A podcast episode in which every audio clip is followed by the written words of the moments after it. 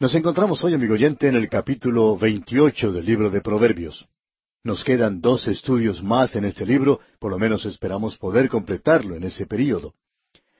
El versículo uno, pues, de este capítulo 28 nos dice lo siguiente. Huye el impío sin que nadie lo persiga, mas el justo está confiado como un león. El pecado, amigo oyente, a pesar del punto de vista que pueda tener el hombre acerca de él, coloca a las personas siempre en un temor permanente, y estas personas viven en un tiempo donde se condenan a sí mismos. Esta es una condenación propia. En cierta ocasión se encontraba un joven escuchando a un predicador que explicaba la Biblia. Por la forma en que él se estaba defendiendo, el predicador se dio cuenta que este joven estaba viviendo en pecado con una muchacha. Él comenzó a defender lo que estaba haciendo aún antes de que alguien le acusara por ello. El predicador nunca dijo nada de lo que este joven estaba haciendo, pero la conciencia de él, de una forma u otra, lo motivaba a defenderse a sí mismo. Y aquí leemos, huye el impío sin que nadie lo persiga. Nadie se había puesto a señalar a este joven, ya que el predicador ni sabía quién era él. Sin embargo, este joven sintió su pecado y pensó que debía defenderse. Estaba allí. Mas el justo está confiado como un león. Si el hombre no es culpable, entonces, amigo oyente, puede hablar sin dificultades. Es cuando esta persona es culpable que tiene esta clase de pensamientos. Psicológicamente, eso se indica como complejo de culpabilidad. Todos nosotros tenemos un complejo de culpabilidad. Cierto psicólogo dijo en cierta ocasión, cuando escuchó a un predicador hablar acerca del complejo de culpabilidad en un estudio bíblico, que uno tendría que hablar mucho más sobre esto. Habría que enfatizarlo más. Este hombre dijo que el complejo de culpabilidad es parte de una persona como lo es su brazo derecho, y uno no puede librarse de ello simplemente por desear hacerlo. Hay muchas personas que intentan hacer eso. Y este psicólogo dijo que él y sus colegas pueden mover este complejo de un lado a otro, cambiándolo de posición, pero nunca lo pueden eliminar. Otros psicólogos, aquellos que no creen en Dios, le pueden decir a una persona, Usted es muy religiosa y su religión le está dando a usted un complejo de culpabilidad. Lo que usted tiene que hacer es salir a la calle, irse a un bar y conquistar a un miembro del sexo opuesto. Bueno, ¿por qué dicen eso? Dicen eso porque es algo malo. Esa es la razón por la cual lo dicen. Y uno nunca escucha a uno de estos psicólogos diciendo, bueno, váyase a su casa y coma una buena cena y esté seguro de dormir bien esta noche. Ellos no hacen eso. Dicen la otra cosa. ¿Por qué? Porque tienen eso en el corazón. Esa cosa terrible que se encuentra en el corazón de cada uno de nosotros. El complejo de culpabilidad. Bueno, vamos a destacar algunos de los puntos sobresalientes de este capítulo 28 de Proverbios y vamos a leer ahora el versículo nueve. El que aparta su oído para no oír la ley, su oración también es abominable. El que aparta su oído para no oír la ley. Eso quiere decir la palabra de Dios. Porque hasta el tiempo en que Salomón escribió estos proverbios, todo esto se llamaba ley. Aquí se incluían el libro de Josué, el libro de jueces, y eso era todo. También, por supuesto, había muchos salmos que David había escrito y que estaban siendo utilizados entonces. Así que todo esto se llamaba la ley en ese entonces. Lo que Dios está diciendo en este versículo es lo siguiente. Si usted quiere que Dios lo escuche a usted, entonces usted debe escucharle a Él primero. Él nos dejó eso bien en claro. Él no escucha la oración de los impíos. Hay algunos que opinan que cuando el hombre impío se encuentra en dificultades porque algún hijo está enfermo, él puede ir de una manera muy sentimental a Dios y pedirle que ayude a su hijo o a su hija a recobrar su salud. Mejor sería que este hombre buscara a un amigo que es temeroso de Dios para que ore por su hijo o por su hija. Y por cierto que esperamos que el Señor pueda curarlos. Pero Dios no va a escuchar la oración del hombre impío porque Dios dice que Él no hace eso. El apóstol Pedro, allá en su primera epístola, capítulo tres, versículo doce, nos dice, Porque los ojos del Señor están sobre los justos y sus oídos atentos a sus oraciones pero el rostro del Señor está contra aquellos que hacen el mal. Dios nos indica de una manera muy clara cuál es la posición que Él ocupa. Y aquí se nos está diciendo que la oración del impío es una cosa abominable ante Dios. Resulta un pecado ante Dios. Ahora el versículo diez de este capítulo veintiocho nos dice El que hace errar a los rectos por el mal camino, él caerá en su misma fosa, mas los perfectos heredarán el bien. Esta es una ley de Dios que opera en este mundo. Y usted puede descubrir eso al leer las páginas de la palabra de Dios. Usted puede encontrar una y otra vez ejemplos de lo que aquí se menciona. Por ejemplo, podría tomar usted la vida de David. Lo que él hizo trajo un escándalo a su propia familia y a su hogar. Ahora, la primera parte del versículo once nos dice, El hombre rico es sabio en su propia opinión. Una de las cosas acerca del rico es que las riquezas alimentan su orgullo y su engreimiento. Es algo que sucede en una forma natural, digamos, a esta gente. Y usted en el día de hoy puede escuchar a un hombre rico dar un testimonio en un banquete, especialmente si es un banquete destacado. Pero, ¿ha escuchado usted alguna vez a un hombre pobre, sencillo, ordinario, dar un testimonio?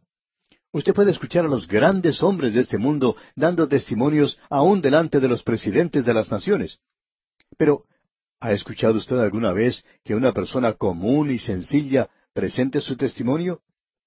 Pero notemos lo que nos dice Dios en el versículo once de este capítulo veintiocho de Proverbios. El hombre rico es sabio en su propia opinión, mas el pobre entendido lo escudriña. Ese hombre pobre quizás sea pobre según las cosas de este mundo.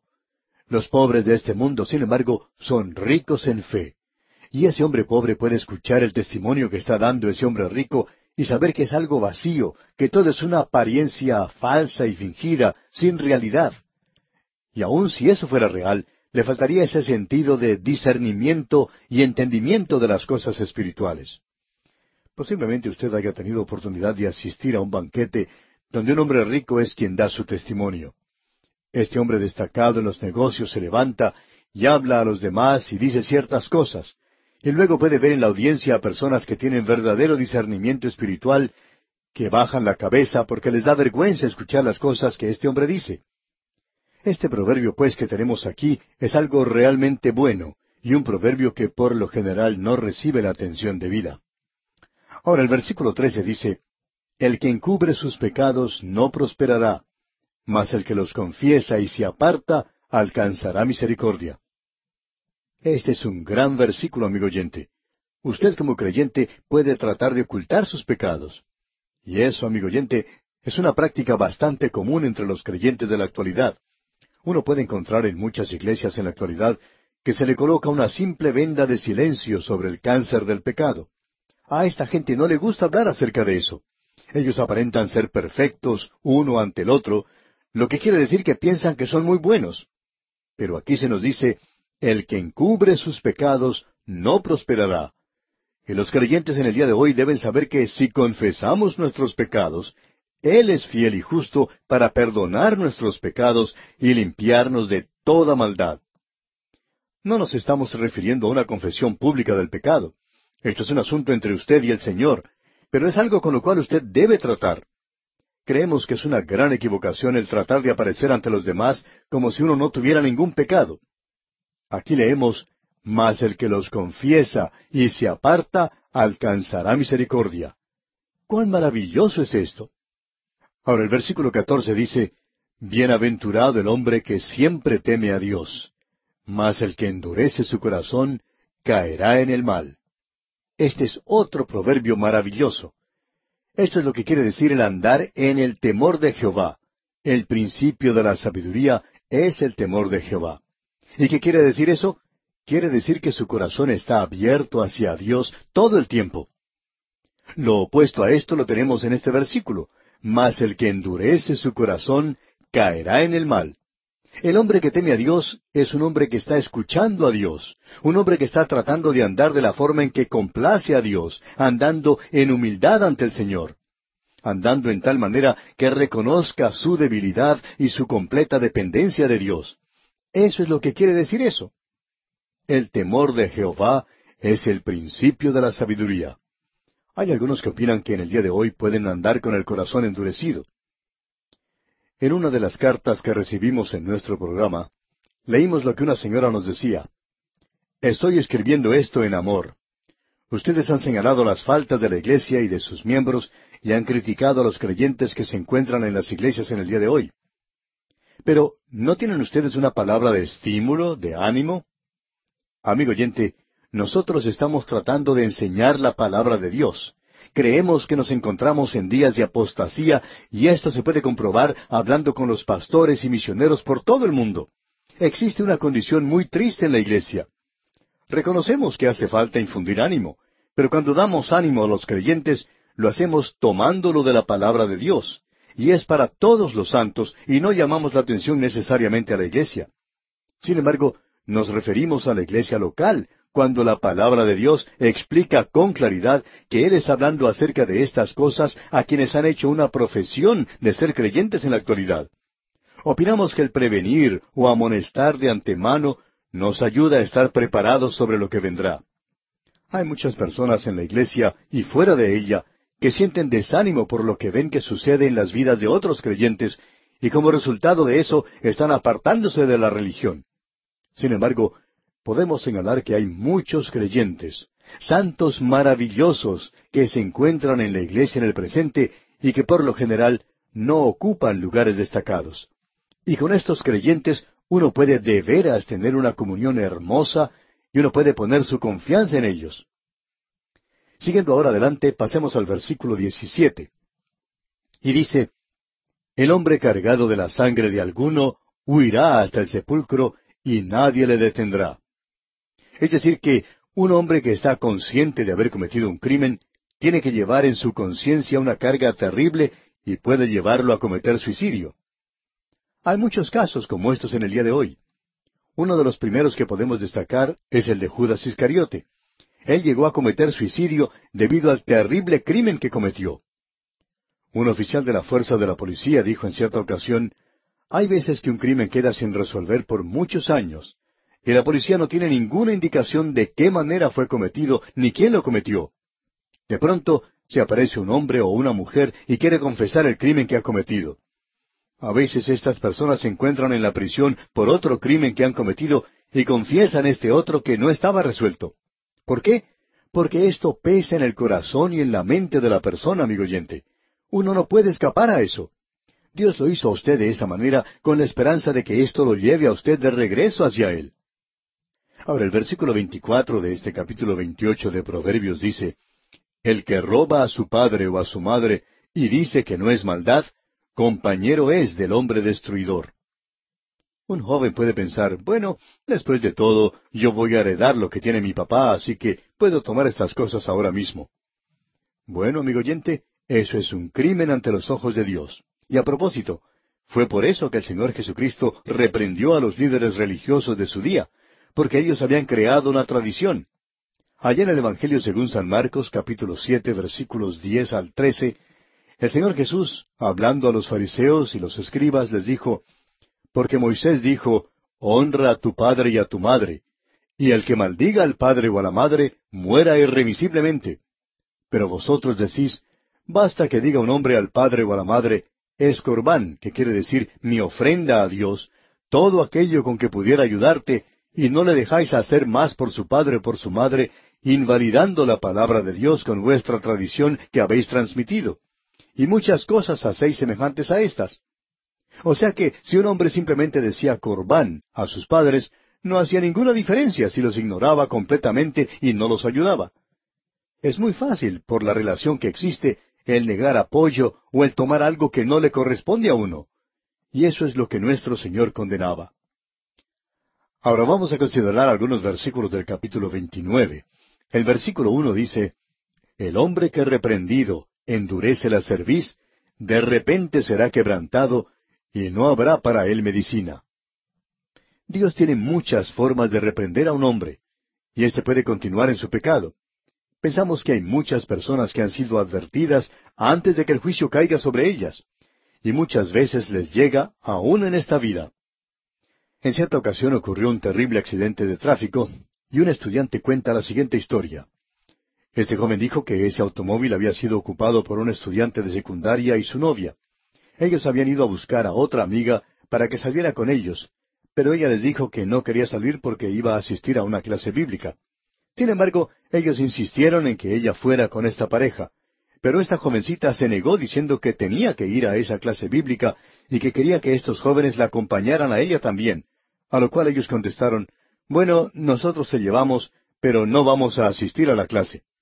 Así es que llevaron a esta jovencita y en el camino ella les presentó, les explicó lo que Cristo significaba para ella. Ella les dijo, ¿saben una cosa? He aceptado a Cristo como mi Salvador en esta clase bíblica y ustedes lo necesitan también. Pero estos jóvenes simplemente se rieron. Dejaron a esta joven en la clase bíblica y cinco minutos después, avanzando a gran velocidad por la calle, fueron embestidos por un bus y ambos fallecieron instantáneamente. Ahora este versículo uno del capítulo veintinueve de Proverbios nos dice, El hombre que reprendido endurece la cerviz, de repente será quebrantado, y no habrá para él medicina. En la Biblia tenemos algunos ejemplos de esto. Por ejemplo, Coré, Datán, Abirán, Belsasar y Jezabel. Todos estos son ejemplos que tenemos en la palabra de Dios. La palabra de Dios está llena de cosas como estas. Ahora el versículo dos de este capítulo veintinueve dice, Cuando los justos dominan, el pueblo se alegra, mas cuando domina el impío, el pueblo gime. Ya hemos tenido un versículo como este que nos habla del hecho de que los impíos están en el poder, un grupo de ellos que nunca resuelven ningún problema. Pero un hombre justo es capaz de brindar bendición a una nación. Y eso es lo que se necesita en nuestras naciones en la actualidad. No necesitamos que nos digan que tienen la solución para todos los problemas, porque sabemos que ninguna persona que diga que tiene una solución para los problemas del presente lo tiene que decir en son de prepotencia. Lo que hace falta, amigo oyente, en el día de hoy son hombres justos y que se mantengan firmes por lo que es correcto, cualquiera sea el precio. Y creemos que un hombre así es mucho mejor que un partido completo, no importa cuál sea ese partido. Este proverbio es algo verdaderamente hermoso. Ahora el versículo cuatro de este capítulo veintinueve dice El rey con el juicio afirma la tierra, mas el que exige presentes la destruye. David fue quien hizo esta declaración cuando dijo allá en el segundo libro de Samuel, capítulo 23, versículo 3, Habrá un justo que gobierne entre los hombres, que gobierne en el temor de Dios. Sin embargo, él tenía que reconocer y confesar, no es así mi casa para con Dios. Solo Cristo es el Rey que por medio del juicio establecerá la tierra. Aquí dice, el Rey con juicio afirma la tierra. Y esa es la razón para la venida de Cristo a esta tierra. Esa es la única esperanza que tiene el mundo del día de hoy. Gracias al Señor que la iglesia va a partir de esta tierra antes de que Él venga aquí. Esa es la promesa que Él nos ha dado. Y este asunto de dar regalos o presentes, cuán notable es esto en la política del día de hoy. Y esto no hace excepción de partidos tampoco. Lo encontramos por todas partes. Y quizá usted conoce casos específicos en su propio país. Hay algunas cosas maravillosas que se mencionan aquí en este capítulo 29 de Proverbios que no hemos podido finalizar hoy. Así es que tendremos quizá dos oportunidades más para observar todavía este maravilloso libro de Proverbios. Y esperamos que todo este estudio que hemos tenido y este recorrido que hemos efectuado por este importante libro haya sido de verdadera bendición para su corazón. Y vamos a detenernos por hoy aquí, amigo oyente. Dios mediante, en nuestro próximo programa Continuaremos el estudio de este capítulo 29 de Proverbios y procuraremos entrar también en el capítulo 30. En este día, amigo oyente, continuamos nuestro viaje por el libro de Proverbios y volvemos al capítulo 29. Y vamos a leer en primer lugar el versículo 5. Y aquí dice, El hombre que lisonjea a su prójimo, red tiende delante de sus pasos. Creemos que hay ocasiones cuando la alabanza y el aplauso a un hombre que está haciendo una buena tarea es algo que corresponde. Debemos reconocer el mérito, por supuesto, y esto es algo propio. Seguro que hay ocasiones cuando es bueno ponerse de pie y elogiar a una persona. Pero cuando se usa la lisonja, es como el comer demasiada miel, como hemos leído antes en este libro de Proverbios. Hay algunas personas que en el momento en que uno comienza a hablar, ellos comienzan a lisonjearlo, y en realidad no le están comunicando a uno lo que tienen en su corazón. Hay algunas personas que quieren pedir favores y lo primero que hacen es decirle a uno lo bueno que uno es, lo bien que uno habla y todo eso. Mientras más lo lisonjean a uno, más grande es lo que ellos van a pedir. Podemos darnos cuenta entonces que el lisonjear así es algo peligroso, porque hay personas que pueden creer lo que se les dice, y es trágico cuando uno cree en eso de esa manera. Veamos ahora lo que dice el versículo diez de este capítulo veintinueve.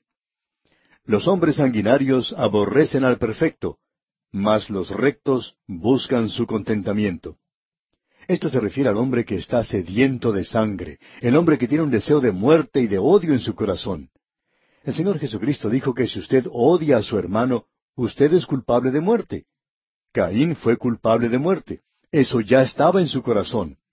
Si usted quiere enterarse cuán pronto y cuán profundo puede caer el hombre, solo debemos recordar que Dios había creado a Adán y Eva perfectos.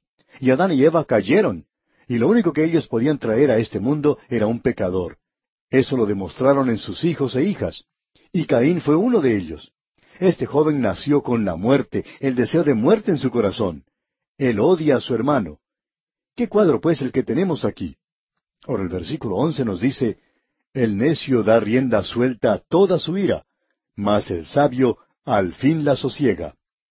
Cuando uno habla con un necio, esta persona le dice a uno de todo, pero el hombre sabio guarda ciertas cosas. Él es una persona cuidadosa de lo que va a decir. Ahora el versículo doce dice, Si un gobernante atiende la palabra mentirosa, todos sus servidores serán impíos. Esa es la razón, y ya hemos tenido esto antes, por la cual un niño que roba a sus padres debe ser castigado. Es decir, debe ser disciplinado por tomar algo que no le pertenece a él, aun cuando eso le pertenezca a sus propios padres. ¿Por qué? Porque los hijos imitan cosas así, y eso es cierto de cualquier hombre que esté ocupando un alto cargo. Su conducta será reflejada en aquellos que están bajo su mando. Y este es el cuadro que tenemos aquí. Veamos ahora lo que nos dice el versículo 17. Corrige a tu hijo y te dará descanso, y dará alegría a tu alma. Y eso sigue lo que acabamos de decir. Luego el versículo 18 dice, Sin profecía el pueblo se desenfrena, mas el que guarda la ley es bienaventurado. Ya hemos visto esto con anterioridad, que se refiere a la comprensión, al entendimiento espiritual. O podríamos decir, la obra del Espíritu Santo en la vida del creyente le da a éste una comprensión de lo que dice la palabra de Dios. Allá en el primer libro de Samuel, capítulo tres, versículo uno, leemos, El joven Samuel ministraba a Jehová en presencia de Elí, y la palabra de Jehová escaseaba en aquellos días, no había visión con frecuencia. En aquellos días no había entendimiento o comprensión de la palabra de Dios, y por tanto, ésta llegaba a ser una cosa preciosa. Dios levantó a Samuel y llegó a ser un profeta para lograr esto. Fue Moisés quien dijo, Ojalá todo el pueblo de Jehová fuese profeta. Es decir, que tuviera un entendimiento de la palabra de Dios. Personalmente, opinamos que el discernimiento espiritual es uno de los dones que Dios ha dado a la iglesia en el presente. Vamos a dejar de lado algunos de estos proverbios, ya que los hemos visto con anterioridad presentados en forma diferente. Con este capítulo se finaliza en realidad la colección de proverbios que fue copiada por los varones de Ezequías, y ahora llegamos a estos proverbios que son en realidad atribuidos a Salomón. Sin embargo, creemos que el último capítulo que vamos a leer fue escrito por el mismo Salomón. Veamos ahora lo que nos dice este capítulo treinta de Proverbios, donde encontramos las palabras de Agur. En el primer versículo de este capítulo treinta leemos Palabras de Agur, hijo de Jaque, la profecía que dijo el varón a Itiel, a Itiel y Aucal. No conocemos a estos hermanos, pero esto nos viene de un profeta desconocido, un escritor desconocido. Lo interesante de notar aquí es que todos estos nombres propios son iguales a todos los nombres hebreos. Algunos de ellos han sido traducidos como simplemente pronombres porque tienen algún significado, y querría decir las palabras del que los juntó, el hijo de una persona piadosa, eso podría ser la traducción. Sin embargo, no creemos que sea eso. El versículo cuatro de este capítulo treinta es algo interesante. Escuche usted. ¿Quién subió al cielo y descendió? ¿Quién encerró los vientos en sus puños? ¿Quién ató las aguas en un paño? ¿Quién afirmó todos los términos de la tierra? ¿Cuál es su nombre y el nombre de su hijo, si sabes? Esa es una pregunta que usted recuerda Dios le hizo a Job. ¿Quién es capaz de contestar esas preguntas? Pues bien, el Señor Jesucristo dijo, Nadie subió al cielo sino el que descendió del cielo, el Hijo del Hombre que está en el cielo. Esa es la razón por la cual decimos constantemente que el Señor Jesucristo es la única autoridad en este asunto de la creación, el asunto del origen del universo. Creemos honradamente que ninguno de nosotros tiene una explicación correcta. No creemos que la ciencia la tenga. El hecho de que se nos haya presentado este asunto de la evolución indica que ellos no tienen la respuesta en cuanto al origen del mundo. También es la razón por la cual se gasta tanto dinero en ir a la Luna y a Marte y conseguir algunas rocas para tratar de hallar algo acerca del origen de este universo. Hay quienes toman los primeros versículos del libro de Génesis y dicen, así es, y yo también digo eso. Pero luego uno toma uno de los versículos que siguen y dice, bueno, eso nos habla acerca de la creación. Amigo oyente, yo no creo que Dios le haya indicado a usted nada acerca de la creación. Creemos en esa teoría que deja un vacío en cuanto a esto. Quizás sea un poco anticuado. Creemos en eso a pesar de los nuevos libros que han aparecido, escritos por personas muy inteligentes del presente. Pero no creemos que Dios le haya dado alguna información en particular a usted, amigo oyente. ¿Quién subió al cielo y descendió? ¿Cuándo hizo usted ese viaje, amigo oyente, con el cual obtuvo toda esa información e iluminación? No interesa si usted es un científico o un teólogo, usted no puede conocer esto. Y queremos decir eso de una manera muy enfática. Usted no puede saber eso. Y Dios dice, ¿dónde estabas tú cuando yo fundaba la tierra? Así es que, amigo oyente, usted no tiene respuesta para esto. Nos gusta la expresión que encontramos aquí en este versículo cuatro, donde dice, ¿quién encerró los vientos en sus puños? Piense en esto, amigo oyente. Dios tiene en sus manos el viento de la misma manera en que usted puede tener algún artículo en su propia mano. ¡Qué cuadro este! El hombre conoce muy poco acerca de estas cosas. En ese mismo pasaje donde el Señor Jesucristo dice que Él es quien descendió del cielo, Él también dice, el viento sopla de donde quiere allá en el Evangelio según San Juan, capítulo tres, versículo ocho. Este es un versículo tremendo en realidad. Tenemos unos versículos muy buenos aquí en este capítulo treinta de Proverbios y solo los podemos mencionar ligeramente. Por ejemplo, el versículo cinco dice en su primera parte, Toda palabra de Dios es limpia. Nadie le puede limpiar a usted de esa manera. Cada palabra de Dios es pura. No es simplemente un noventa y nueve por ciento limpia o pura. Esto es mucho mejor que cualquier jabón de lavar. Y la segunda parte de este versículo cinco nos dice, Él es escudo a los que en Él esperan. ¡Qué seguridad y protección encontramos aquí! Luego leemos en el versículo seis lo siguiente, No añadas a sus palabras para que no te reprenda y seas hallado mentiroso. Ahora Dios le puede llamar a usted mentiroso, amigo oyente, a usted, pero usted no trate de hacer eso con Él. Luego tenemos en el versículo siete y la primera parte del versículo ocho lo siguiente. Dos cosas te he demandado. No me las niegues antes que muera. Vanidad y palabra mentirosa, aparta de mí. Aquí se quiere decir que uno no quiere vivir entre aquellos que son vanos y lisonjeros y con aquellos que siempre están mintiendo. Es como estar viviendo en un nido de víboras, vivir con personas así en esa forma. Luego dice en la segunda parte del versículo ocho, no me des pobreza ni riquezas, manténme del pan necesario. Quiero tener una buena dieta, quiero andar por el centro del camino, y no quiero ser un extremista, andando sobre la izquierda o la derecha. Luego en el versículo doce leemos, Hay generación limpia en su propia opinión, si bien no se ha limpiado de su inmundicia. Hay muchas personas, aun miembros de la iglesia, amigo oyente, que pueden decir cosas así. Estas son personas que toman posición con los que están diciendo que son puros ante sus propios ojos. Esta gente no necesita un Salvador, ellos son tan religiosos. Y luego tenemos aquellos que ocupan altas posiciones en los negocios y se sienten de la misma manera. Y aun aquellos que están pasando por circunstancias difíciles piensan que están bien, que son limpios en su propia opinión. Sin embargo, amigo oyente, esta gente no ha sido limpiada. Ninguno de ellos es limpio solamente pueden ser lavados por la sangre de Cristo. Luego en la primera parte del versículo quince tenemos una declaración maravillosa. Leamos.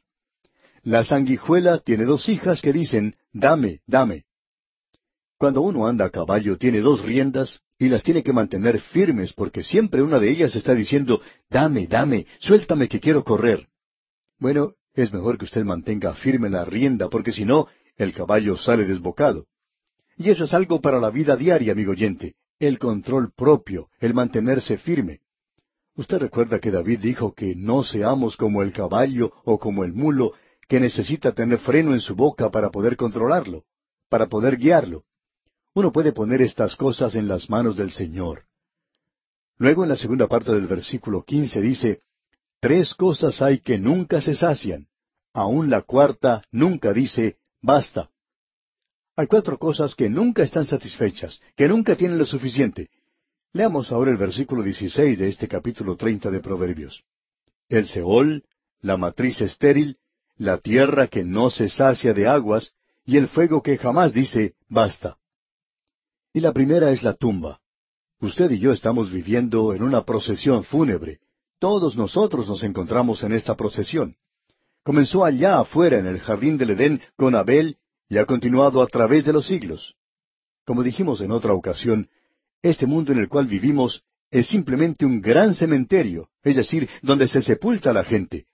La tumba nunca está satisfecha. Luego tenemos la matriz estéril. Hay tantas mujeres que por una razón u otra no pueden tener hijos, y ellas son, según nuestra opinión, aquellas que resultan ser madres maravillosas para niños que adoptan nunca están satisfechas. Ellas quieren y desean tener a esos pequeños niños que echan sus brazos al cuello y algunos de ellos le llaman mamá. Y lo mismo ocurre con el Padre. Luego se nos dice, la tierra que no se sacia de aguas. Nunca recibimos suficiente lluvia. Siempre hace falta más. En algunas partes y zonas de este mundo hay demasiado calor y no hay suficiente lluvia. Luego seguimos leyendo, y el fuego que jamás dice, basta. Estas son cuatro cosas que nunca están satisfechas. Luego, pasando al versículo 17, leemos, El ojo que escarnece a su padre y menosprecia la enseñanza de la madre, los cuervos de la cañada lo saquen y lo devoren los hijos del águila. Un juicio terrible se pronuncia contra aquellos que se vuelven contra su padre y su madre. Que Dios tenga misericordia del joven que en el día de hoy se ha vuelto contra su padre y su madre, especialmente si ellos son creyentes en Cristo. Creemos que estos deben dar un buen ejemplo. Luego el versículo 18 dice, Tres cosas me son ocultas, aún tampoco sé la cuarta. Y ya que el escritor no conocía lo que esto era, creemos que tampoco nosotros lo sabemos. Así es que vamos a seguir adelante. En el versículo 19, en la primera parte, dice, El rastro del águila en el aire. ¿Ha visto usted alguna vez a un águila volando? Bueno, su rastro no es posible visualizarlo. Otra cosa oculta, según este mismo versículo, es el rastro de la culebra sobre la peña. ¿Ha visto usted alguna culebra sobre la roca? Bueno, si acaso usted la ha visto, su rastro no se puede detectar. Y luego ignoramos también el rastro de la nave en medio del mar. Esto siempre ha sido un misterio para mí. Cuando uno observa esos grandes transatlánticos hechos de material tan pesado como el hierro, sorprende a uno que puedan flotar así, pero allí están. Y lo último que se nos dice en este versículo 19 es lo siguiente, y el rastro del hombre en la doncella. De seguro que usted ha notado a los jóvenes, aún en el día de hoy, cuando se habla tanto acerca del sexo. Cuando usted ve a algún jovencito de unos catorce o quince años que se encuentra con una niña, ¿ha notado lo torpe que se porta? ¿Cuán embarazoso es eso para ellos? El escritor Agur dijo que estas eran cuatro cosas que él no comprendía, y aún hoy nosotros no las podemos comprender. Y vamos a tener que dejar esto aquí en el día de hoy, pero finalizaremos Dios mediante este libro en la próxima oportunidad y consideraremos algunas cosas maravillosas que se mencionan aquí en este capítulo. Vamos a visitar el zoológico y ver algunos de los animales que se encuentran allí. ¿Sabía usted que los animales tienen un mensaje para nosotros? Dios los creó a ellos para cumplir con sus muchos propósitos uno de ellos el de dar un mensaje para nosotros. Y veremos eso, Dios mediante, en nuestro próximo estudio. Y luego tendremos un mensaje para el Día de las Madres en el capítulo 31 de este libro de Proverbios. Y aun cuando no sea el Día de las Madres, vamos a verlo porque esta vez nos toca leerlo en este viaje que estamos realizando a través de toda la Biblia. Y usted también puede leer este capítulo con anticipación antes de llegar a nuestro próximo estudio y vamos a ver cuáles son las conclusiones a las que usted llega. Y antes de despedirnos, dejamos con usted este hermoso proverbio que dice, Toda la palabra de Dios es limpia. Él es escudo a los que en Él esperan. En el día de hoy, amigo oyente, volvemos a nuestro estudio de este libro de Proverbios y vamos a continuar con el capítulo treinta. Vamos a ver lo que nos dice el versículo veinte y luego seguiremos rápidamente avanzando en esta sección. Leamos pues este versículo veinte del capítulo treinta de Proverbios. El proceder de la mujer adúltera es así. Come y limpia su boca y dice, no he hecho maldad. Hemos llegado en el presente a una época cuando esto está ocurriendo en todas partes, donde hay personas que están viviendo en el pecado y ellos discuten con uno diciendo que no lo están haciendo. En una oportunidad nació un niño fuera del matrimonio y los padres le dieron un nombre que quería decir pureza, indicando que ese niño era puro. Para comenzar, debemos decir que esa criatura tiene una naturaleza pecaminosa, no interesa si estas personas se han casado media docena de veces o cuántas ceremonias hayan tenido. Estamos seguros de una cosa, y es que hay muchos que en el día de hoy que tratan de decir que el adulterio pues no es un pecado. Y Dios continúa diciendo que es pecado, y Él no ha cambiado de modo de pensar todavía, y no va a cambiar tampoco. Dios no aprendió nada de nuestra generación, y podemos notar día a día más y más pecado a nuestro alrededor. Estamos convencidos que Dios no necesitaba aprender nada de esta generación. Él ya la conocía muy bien y escribió acerca de nosotros en su libro. Y en los versículos 21 y la primera parte del versículo 22 dice, Por tres cosas se alborota la tierra, y la cuarta ella no puede sufrir. Por el siervo cuando reina, y esto nos habla de Jeroboam. Él era un siervo, y llegó a ser el primer rey en el reino del norte. Ahora la segunda parte del versículo 22 dice, por el necio cuando se sacia de pan. Esto nos habla del joven rico que construyó graneros más grandes y luego estaba comiendo comidas especiales con las posesiones que tenía. Pero era una persona necia y estaba saciado de pan. Luego la tercera cosa es mencionada en la primera parte del versículo 23 y dice, por la mujer odiada cuando se casa. Podríamos decir mucho sobre esto, pero ya hemos hablado demasiado. Luego dice, y por la sierva cuando hereda a su señora. Ahora esta segunda parte del versículo 23 se refiere a una señora pobre, muy pobre, que ha padecido mucho y de pronto llega a ser rica. Y no hay en realidad persona peor que soportar que una persona como esta. Y llegamos ahora al zoológico. Vamos a hacer una visita. Leamos el versículo 24. Cuatro cosas son de las más pequeñas de la tierra, y las mismas son más sabias que los sabios. Dios nos está diciendo que podemos aprender del mundo animal. Y hay algunos animales que son muy interesantes. Los primeros mencionados son muy, pero muy pequeños. En realidad se nos habla al principio de la hormiga. Y aquí tenemos dos grupos. En el primero se nos muestra el camino a Dios para el pecador en estas pequeñitas. Y en el segundo grupo vemos el andar de los santos ante Dios. Notemos ahora lo que dicen los versículos 24 y 25. Cuatro cosas son de las más pequeñas de la tierra, y las mismas son más sabias que los sabios. Las hormigas, pueblo no fuerte, y en el verano preparan su comida. Y yo creo que usted, amigo oyente, puede observar las actividades de las hormigas en la zona donde vive, y puede apreciar muy bien lo que nos está diciendo aquí este versículo.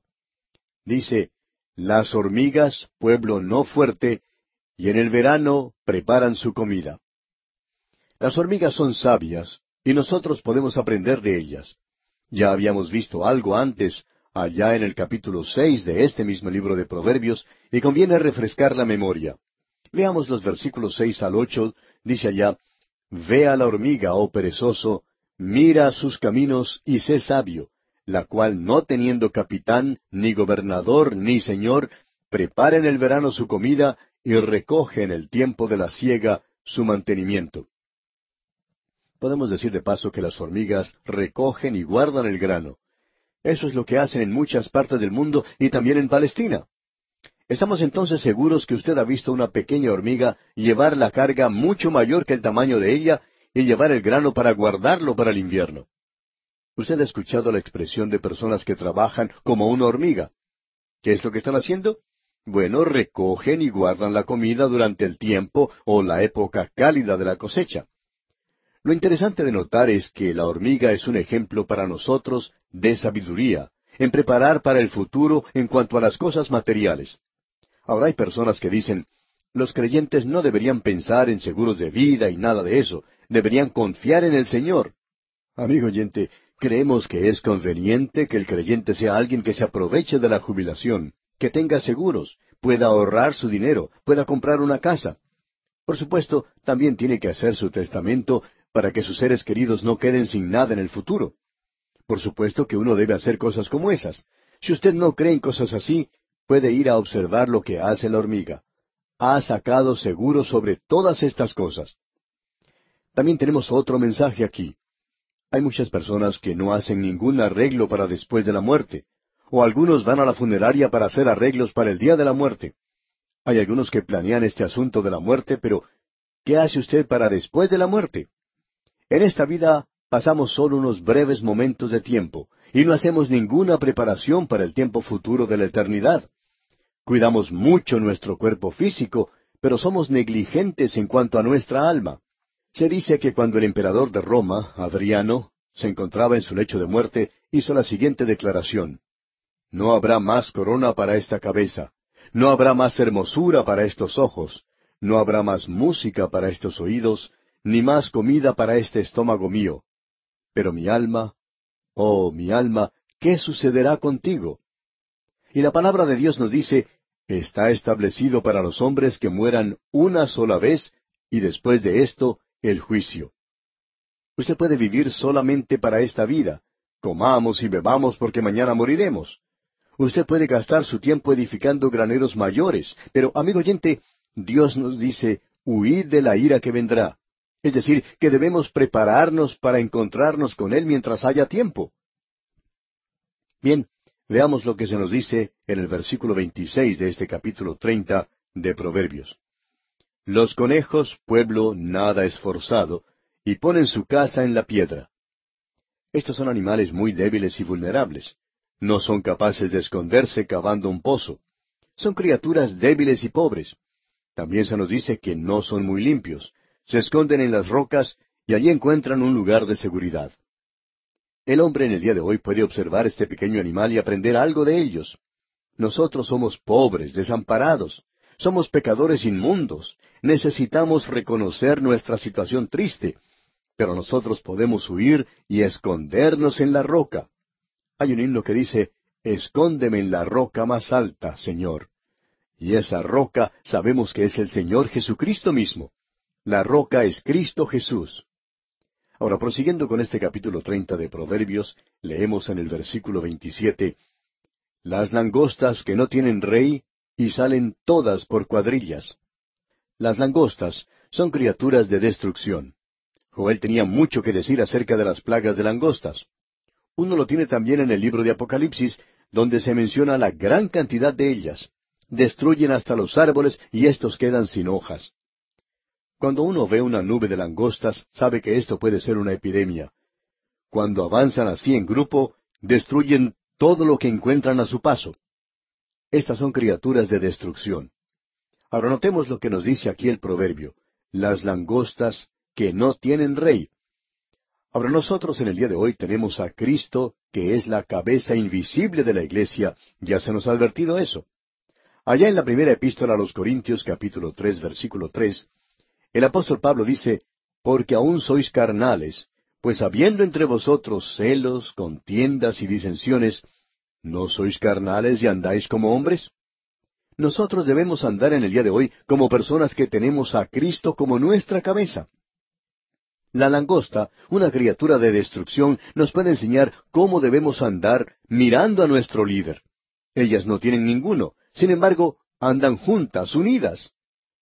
Luego se nos menciona una cuarta cosa de las más pequeñas de la tierra. Leamos el versículo 28. La araña que atrapas con la mano y está en palacios de rey. Esto se refiere a lo que en hebreo se llama gico. Es en realidad una lagartija muy pequeña.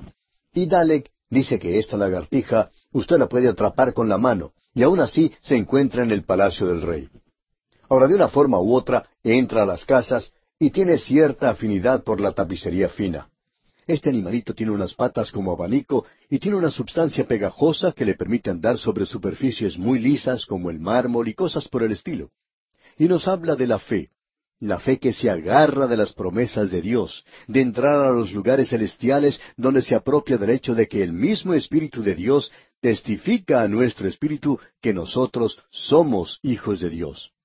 Y el apóstol Pablo dice allá en su segunda epístola a Timoteo, capítulo uno, versículo doce, porque yo sé a quién he creído, y estoy seguro que es poderoso para guardar mi depósito para aquel día. Y el mismo apóstol Pablo en el capítulo uno, versículo seis de su carta a los filipenses afirma, estando persuadido de esto. Llegamos ahora al segundo grupo que se menciona aquí en los versículos veintinueve y treinta de este capítulo treinta de Proverbios. Leemos Tres cosas hay de hermoso andar, y la cuarta pasea muy bien. El león, fuerte entre todos los animales, que no vuelve atrás por nada. El león siempre sigue hacia adelante, no se desvía para nada, no le teme a los pequeños animales del vecindario. Uno no lo puede asustar muy fácilmente. Y el apóstol Pablo podía decir, ninguna de esas cosas me hará cambiar. Una de las peores cosas que le puede ocurrir a la iglesia del presente es el tener oficiales y diáconos que son débiles y generosos. Se dice de Cromlin que era un hombre sin temor y se le preguntó cómo era eso, a lo cual él respondió, He aprendido que cuando uno teme a Dios, no puede tener temor del hombre. Y hay muchos otros hombres que podríamos enganar como hombres de valor, como un león. Y así tiene que ser el andar del creyente. Luego el versículo 31 continúa diciendo, el ceñido de lomos, asimismo el macho cabrío, y el rey a quien nadie resiste. Y esta es una referencia al creyente que debe ceñir sus lomos y correr la carrera que está delante de él con paciencia, con sus ojos puestos en Jesucristo, el autor y consumador de la fe. Otro animal que es mencionado en este versículo es el macho cabrío. Esa clase de animal vive en las montañas y anda por sitios elevados. Este macho cabrío nos revela el hecho de que usted y yo, amigo oyente, estamos sentados en los lugares celestiales. Deberíamos, pues, andar dignamente según la alta vocación a la que hemos sido llamados. Estos versículos son realmente hermosos. Y llegamos ahora al capítulo 31 de Proverbios. Y creemos que este capítulo fue escrito por Salomón mismo, porque dice aquí en el versículo uno, palabras del rey Lemuel, la profecía con que le enseñó su madre. Es interesante notar que el verdadero nombre de Salomón, el que recibió de parte de Dios, era Gededías.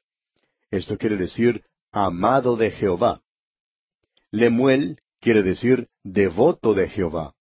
Y creemos que ese era probablemente el nombre afectuoso con el cual Belsabé llamaba a Salomón. Quizá uno podía escuchar a esta madre llamando a su hijo, Oye Lemuel, ven acá. Ese era el nombre, pues, que ella utilizaba. Y estamos seguros que muchos de los hombres que nos están escuchando en este momento pueden recordar el nombre con el cual su madre les llamaba cuando estaban pequeñitos, y que quizá lo haría ahora sonrojarse un poquito. Pero esta madre tenía este nombre familiar para con Salomón.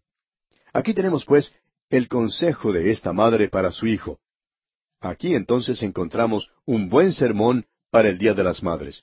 Y el versículo dos de este capítulo treinta y uno de Proverbios nos dice ¿Qué, hijo mío, ¿Y qué, hijo de mi vientre? ¿Y qué, hijo de mis deseos? Es decir, que ella no encuentra qué decirle a su hijo. Necesita decirle algo porque ella podía ver en este jovencito, Salomón, algunas de las características de su padre David. Ahora ella sabía del pecado de David. No creemos que haya sido el pecado de ella. Era el pecado de David. Usted recuerda que allá en el primer capítulo del Evangelio según San Mateo se lee, El rey David engendró a Salomón de la que fue mujer de Urías. Y su nombre ni siquiera se menciona. ¿Por qué? Porque era el pecado de David y Dios nos está aclarando este punto. Ella puede ver esto, pues, en la vida de Salomón y por supuesto que esto estaba allí. Así que ella le da esas palabras de consejo. Y veamos pues lo que dice aquí en los versículos dos y tres. ¿Qué hijo mío? ¿Y qué hijo de mi vientre? ¿Y qué hijo de mis deseos? No des a las mujeres tu fuerza, ni tus caminos a lo que destruya a los reyes. Ella conocía a David, y luego dice en el versículo cuatro, No es de los reyes Olemuel, no es de los reyes beber vino, ni de los príncipes la sidra. Podemos ver esta clase de ocurrencia teniendo lugar en la mayoría de las capitales de nuestros países en el presente. Todos los gobiernos tienen esto en común. Luego en el versículo cinco dice, No sea que bebiendo olviden la ley y perviertan el derecho de todos los afligidos. Cuán trágico es el tener hombres que beben cuando ocupan cargos de importancia en la actualidad. Y esto está sugiriendo aquí que esto se use como medicina. Leamos los versículos seis hasta el nueve de este capítulo treinta y uno de Proverbios. Dad la sidra al desfallecido y el vino a los de amargado ánimo. Beban y olvídense de su necesidad, y de su miseria no se acuerden más. Abre tu boca por el mudo, en el juicio de todos los desvalidos, abre tu boca, juzga con justicia, y defiende la causa del pobre y del menesteroso. Ella quiere que Salomón sea justo y equitativo. Ahora ella le indica cómo elegir una esposa, y este es un buen consejo, este es el consejo de Dios. La primera parte del versículo diez dice entonces, Mujer virtuosa, ¿quién la hallará? Por virtuosa aquí se indica una mujer de carácter, una mujer de fortaleza, una mujer con una verdadera habilidad. Y podemos notar la clase de esposa que ella tiene que ser no una persona debilucha, siempre sentada, sin hacer nada. Estamos seguros que usted aprecia en el presente que la gran mayoría de las madres no pierden mucho tiempo, siempre están ocupadas. Y aquí tenemos la historia de una madre que siempre está muy activa. Dice en la primera parte del versículo once, el corazón de su marido está en ella confiado. O sea que ella es una mujer fiel, como podemos apreciar. La segunda parte del versículo once dice, y no carecerá de ganancias. Y esto quiere decir que ella no es la clase de mujer que despilfarra el dinero. No sale a gastar todo el dinero que ha ganado su esposo. Ella es una ayuda idónea. Usted se da cuenta que Dios nunca tuvo la intención de que la mujer fuera una sirvienta del hombre. Ella es como una socia activa en el compromiso contraído. Dios hizo de Eva ayuda idónea para el hombre. Dios la creó a ella del costado del hombre. Él era nada más que mitad de un hombre, podemos decir, y llegó a ser completo con Eva. Ahora el versículo doce de este capítulo treinta y uno nos dice, le da a ella bien y no mal todos los días de su vida. Podemos apreciar aquí que ella es ayuda idónea. Luego el versículo trece dice, busca lana y lino y con voluntad trabaja con sus manos. A ella no le parece mal el trabajar, es una mujer esforzada. Luego el versículo catorce dice, es como un ave de mercader, trae su pan de lejos.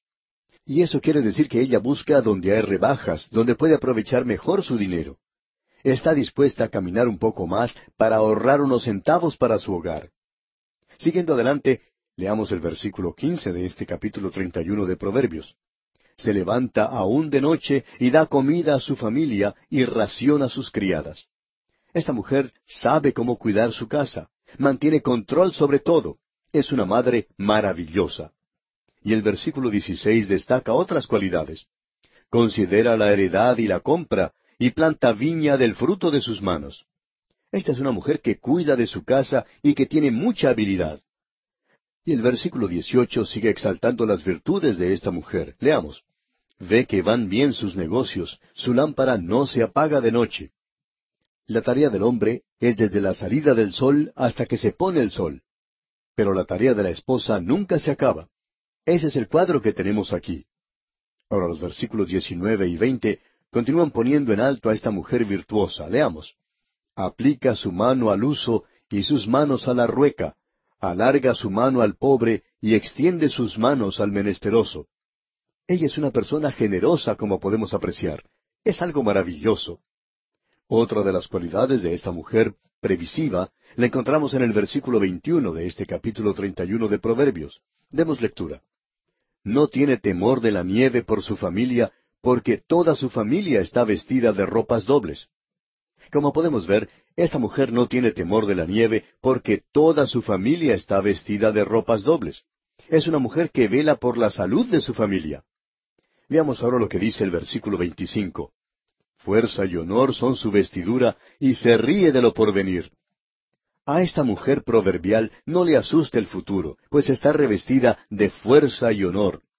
Y ahora notemos lo que nos dice el versículo treinta de este capítulo treinta y uno de Proverbios. engañosa es la gracia y vana la hermosura. La mujer que teme a Jehová, esa será alabada. El joven que desea lograr una verdadera esposa tiene que fijarse en primer lugar que la muchacha sea una creyente en Cristo. Y luego, puede que también ella sea hermosa. Es bueno poder tener esto en la mujer que uno elige. Luego nos dice el último versículo, el versículo 31, Dadle del fruto de sus manos, y alábenla en las puertas sus hechos. Creemos que esa es la razón por la cual se tiene el Día de las Madres, aunque hay muchas madres que no son dignas del tributo que se les da en el Día de las Madres. Pero, ¿qué cuadro tan maravilloso el que tenemos aquí? ¿No le parece, amigo oyente? No nos sorprende, pues, que este haya sido un libro para los jóvenes. Creemos que esto incluye a las muchachas también, y no podemos dejar de lado a los más ancianos. Y así, amigo oyente, concluimos nuestro estudio de este importante libro de Proverbios.